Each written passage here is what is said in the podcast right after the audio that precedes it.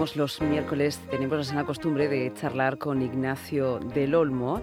Él eh, representa a la Policía Nacional en la región eh, de Murcia y además eh, hoy va a recibir uno de esos premios, será uno de esos momentos seguro que dulces para toda la profesión, porque el Colegio de Periodistas le entrega este año, eso sí, de forma excepcional, este año hay dos laureles extraordinarios. Uno de ellos será para la Policía Nacional, bueno, en la conmemoración de sus 200 años de andadura y de trabajo. Le saludamos, Ignacio Olmo, buenas tardes. Eh, buenas tardes. Bueno, el mérito no es mío. Yo lo recibo en nombre de, la Policía Nacional Española, heredera de una tradición de 200 años, como hemos hablado ya varias veces eh, aquí. Y eh, el, es curioso porque el otro laurel extraordinario es para el suplemento literario de la verdad, lo cual es una eh, curiosa eh, paradoja y, al mismo tiempo realmente muy interesante que se celebren eh, ambos aniversarios el mismo año y al mismo tiempo y que la Asociación de la Prensa y su presidente Arturo Andreu hayan tenido la sensibilidad en este caso de, reconocernos con un laurel extraordinario, por lo cual estamos enormemente agradecidos. Mm, comparten premio con ese suplemento de la verdad, pero en su caso eh, también, como es sabido lector, pues hombre, ahí hay una conjunción similar, ¿no? Claro, por eso a eso me refiero, que eh, eh, en este caso el que durante 25 años un medio de, comunicación como la verdad se ha interesado por promover eh, mm, la cultura y la literatura, eh, pues que coincida con, eh, con el aniversario de la fundación de la policía, a mí personalmente es una cosa que me parece una paradoja muy elegante, muy interesante y, muy bonita. ¿Cómo van de tiempo de leer los policías, usted concretamente? ¿Sí? los policías en el trabajo somos más de escribir. Ah. sobre todo de diligencias. tienen, hombre, ya, ya, eso en cuanto al trabajo es, es así, ¿no? Eh, vamos a ver, hay un problema y es un problema que no es que sea específico de la policía, sino de la sociedad. Y es que no se divulga, no se difunde y no se eh, crea el hábito lector entre, eh, entre los jóvenes. Eh, el leer es una de las actividades intelectuales más enriquecedoras porque te pone en contacto con las mejores mentes de la humanidad, cuya sabiduría está contenida en ese tesoro, en esa maravilla que es un libro. El libro es eh, posiblemente una de las eh, contribuciones mm. intelectuales más extraordinarias que hay, porque además es el mejor amigo de una persona. No te pide nada y te está esperando ávido y, siempre atento a que tú vuelvas otra vez eh, a abrirlo y se produzca esa magia de la simultaneidad en la que tú te sumerges en, ese universo que son los libros y, y que es la imaginación, esa imaginación creadora que a mí tanto me ha apasionado. Mm y eh, no se no se divulga, no se difunde, no se fomenta la lectura, porque para que alguien se convierta en, un buen lector eh, tiene que concentrar su atención en el libro y eso eh, al principio cuesta trabajo y hay que generar el hábito poco a poco. A mí me hicieron un lector, pues bueno, mis profesores, mis padres y los muchos libros de los que dispuse desde pequeño, una, una biblioteca en la que yo pude sumergirme y, pasar algunos de los ratos más deleitosos que he tenido en mi vida y, en eso sigo. Y yo moriré siendo lector. Eso es algo que no se difunde en este momento. Se intenta eh, eh, evitar el esfuerzo de convertirse en lector y en un lector apasionado. Y entonces cada vez eh, la divulgación cultural eh, en, las jóvenes generaciones es menor y, cada vez leen menos y por lo tanto tienen menos criterio y por lo tanto son menos libres, en mi opinión. Leer te hace libre porque te forma como persona. Bueno, en ese sentido, desgraciadamente, las jóvenes eh, generaciones de, policías son menos lectoras que lo hemos eh, sido las anteriores. Pero yo no me resigno y no tiro la toalla. Yo confío en que si nos damos cuenta de la importancia que tiene la formación para el futuro de la sociedad, nos preocupemos de la formación de la generación siguiente y que, vuelvan a ser otra vez ávidos lectores porque serán buenos ciudadanos. Entonces, esto se lo pregunto cuando han salido hoy los datos del barómetro eh, de, lectores, de índices de lectura, donde coincide eh, de una manera, usted lo decía em, cualitativamente y cuantitativamente, se mantiene, desciende un poco, eh, sobre todo la gente que puede leer en su tiempo libre, ha descendido a un 64,8%. Es decir, tampoco tenemos mucho tiempo libre, ¿no? Hay que leer ver eh, a ratos, a trozos. Tenemos mucho tiempo libre para coger el teléfono no móvil y perderlo en redes sociales. o para ver estúpidas series de Netflix, que no aportan absolutamente nada. Mm, a mí eso del tiempo y la, la trampa de tiempo me, me, me sorprende negativamente. Mm, en fin, no sé, yo en todo caso digamos que soy un ciudadano un poco escandalizado por cómo nos refugiamos en la falta de tiempo para no hacer cosas que son enriquecedoras y en cambio hacer otras que crean malos hábitos. Excusa, ¿no? El poco tiempo como excusa entonces. Sí, Vamos a ver, antes había una práctica que a mí me parecía muy interesante, no en Murcia porque no hay metro, pero antes la gente iba al metro leyendo. Ahora va con los auriculares y poniendo cara de tonto. No me parece que hayamos así, ganado nada. Así directamente es su impresión, ¿no? Lo bueno, me imagino que estarán pensando en lo miserable que es su vida cuando van a trabajar. Pero en todo caso, han dejado de leer había una práctica muy muy bonita, muy interesante en, el metro de Madrid que ponía eh, pegados a las paredes de los vagones mm. pequeños textos literarios. Y luego había códigos QR en el que tú te podías eh, bajar el texto entero. A mí me parecía una cosa, mm, una, contribución a la cultura.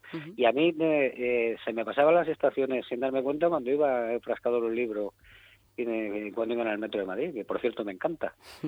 Eso no pasa ahora ves de, de, la gente en su propio aislamiento consultando el teléfono con los auriculares puestos y yo no creo en este momento, por lo menos por la cara que lleva la gente, que sean más felices que antes. El gesto es otro. Oye, no me quiero desviar mucho del tema. Sí, nos hemos desviado. Eh, pero eh, me parece interesantísimo. Además, muy a colación de ese barómetro de, lectores, sobre todo cuando estoy hablando con un habido lector. Eh, ¿Se ha preparado el discurso ya? No. ¿No? ¿Lo va a improvisar? No, sí, claro. Ah, bueno, no sé. Eh, yo soy totalmente contrario a preparar los discursos. no, no, no critico a, que, a quien lo haga. esto es su técnica. yo creo... A ver, es por conocer su técnica. Venga, la técnica de, Ignacio Lolmo. Mi técnica consiste de... Eh, el que más sabía de este tipo de cosas era un señor que se llamaba Aristóteles, quizá alguno le suene, que tiene un tratado de retórica. Y mm, dice que para, eh, para convencer a la gente hay, hay que utilizar tres, tres argumentos. El etos, su argumento ético, ese eh, yo en este momento afortunadamente lo tengo porque voy en representación de la policía, o sea que más ético no puede ser. El logos, que es el, argumento lógico, espero no meter la pata y que lo que diga tenga más o menos sentido, y fundamentalmente otro que es el patos o la emoción. Cuando tú vas a hablarle a personas que te hacen el favor de estar allí para escucharte y que eh, son tan generosos que te dedican su tiempo, al menos tú tienes que hablar desde la emoción y no desde el papel. Entonces eso es lo que, lo que yo pretendo, que cuando llegue el momento yo deje que las emociones abren y dé las gracias por la generosidad que han tenido con, con la policía y eh, por estar en ese momento eh, escuchándonos. Y luego otra pregunta, claro, es un premio que va a recibir desde la Asociación de la Prensa, ahora Colegio de, Periodistas. Es un premio profesional muy vinculado también a, los reportajes, titulares, entrevistas de los medios de comunicación. No le voy a preguntar en los últimos 200 años, pero sí en el tiempo que lleva usted aquí, ¿cómo ha sido o cómo es esa relación con la prensa? Y estamos hablando de aquí, la prensa y usted. Yo creo que... Eh, después de estos 200 años de historia, las relaciones con, la prensa son las mejores de, la serie histórica. No ha sido así muchas veces, incluso en la historia reciente. De alguna manera, nosotros, eh, como policías, hemos propiciado eh, una mala relación con la prensa que se va recuperando en este momento.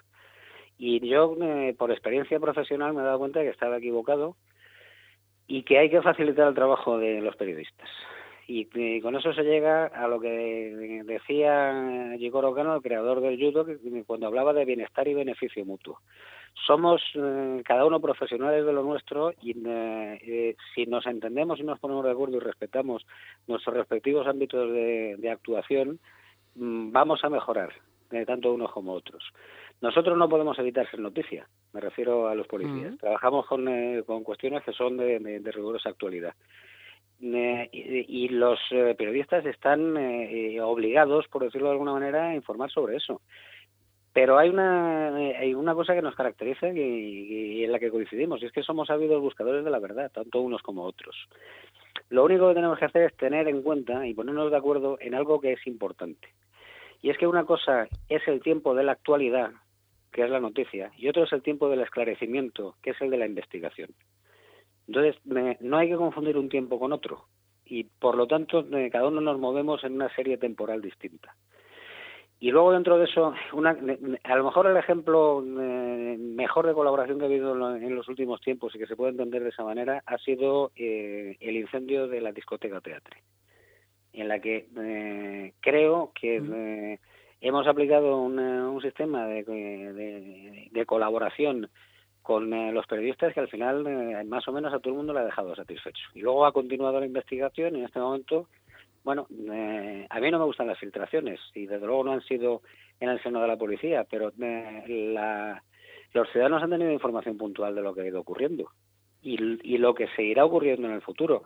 Porque hay tres tiempos eh, dentro del trabajo de la policía que, a su vez son noticias desde el punto de vista periodístico la actualidad, la investigación y luego el proceso judicial, fundamentalmente lo que sería el juicio oral llegará el momento en el que se vuelva a retomar eh, este asunto cuando, cuando se vaya a celebrar el juicio. Y en, el momento, en los dos momentos eh, previos, la colaboración que ha habido con la prensa, yo diría que ha sido buena. No sé si óptima, pero por lo menos hasta este momento buena. Bueno, pues ese es, eh, yo creo que el camino a seguir. Un camino de, cordialidad. Eh, este, desde luego, es un, es un caso que estamos siguiendo todos los días con mucho detenimiento, ¿no? por el impacto, evidentemente, social y, y aún por mucho tiempo que pase. Esto nos va a doler como, como sociedad en, en la en la ciudad de Murcia y en la región de Murcia, sin duda. Pero eh, luego no sé si en algunas de las noticias que puedo encontrar, y no solamente me quería referir a nuestra prensa, ni mucho menos, quizá en otros años anteriores, eh, no sé si hemos pecado de amarillistas de, amarillistas. Hmm, algunas noticias en sucesos. Eh, bueno, vamos a ver, lo noticioso es lo, es lo extraordinario. Entonces, ya depende del enfoque si, si, es amarillista o no. Pero a la gente le gusta el morbo. Y en este momento, eso no es una crítica, sencillamente es una constatación. El periodismo tiene que competir con las redes sociales y con eh, los suministradores. Eh, de noticias que son eh, los propios ciudadanos con un teléfono móvil. Entonces, de alguna manera, tienen que manejar recursos que sí que de alguna, de, alguna manera rozan lo amarillista. Mm, el mundo del periodismo en este momento eh, se enfrenta eh, a desafíos que yo creo que no ha tenido nunca en la historia del periodismo.